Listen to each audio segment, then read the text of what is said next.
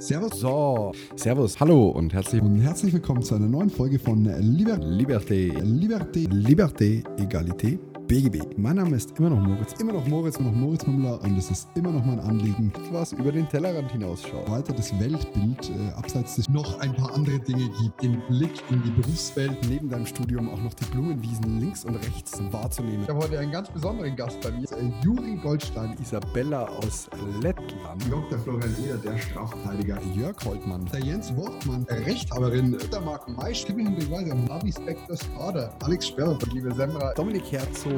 Katrin Langanke. Zusammen mit meinem Geschäftspartner Ludwig Kastner. Javid von 18 Gewinn zu Gast. Und wir sprechen darüber Seminar- und Studienarbeit, Konzentration, Preispolitik, Rückschläge zusammen. Unternehmen, The Loyal One. Ihr könnt alles in eurem Leben schaffen, wenn ihr es nur wollt. Wo war ich vor einem Jahr? Wo bin ich jetzt? Diese Balance macht es doch eben aus. Erst der Winter, dann der Frühling, dann der Sommer, dann der Herbst. Enjoy your time as long as you have it. In diesem, in diesem, in diesem Sinne, Vielen, vielen Dank für deine Zeit. Vielen Dank, vielen Dank, dass du diesen Podcast hier abonniert hast. Ich wünsche dir alles Gute, eine tolle Zeit, ganz viel Erfolg, ein unfassbar cooles Silvester, einen guten Rutsch. Trinkt einen für mich mit. Bis zum nächsten Podcast. Wir hören uns im neuen Jahr. Tschüss. Mach's gut.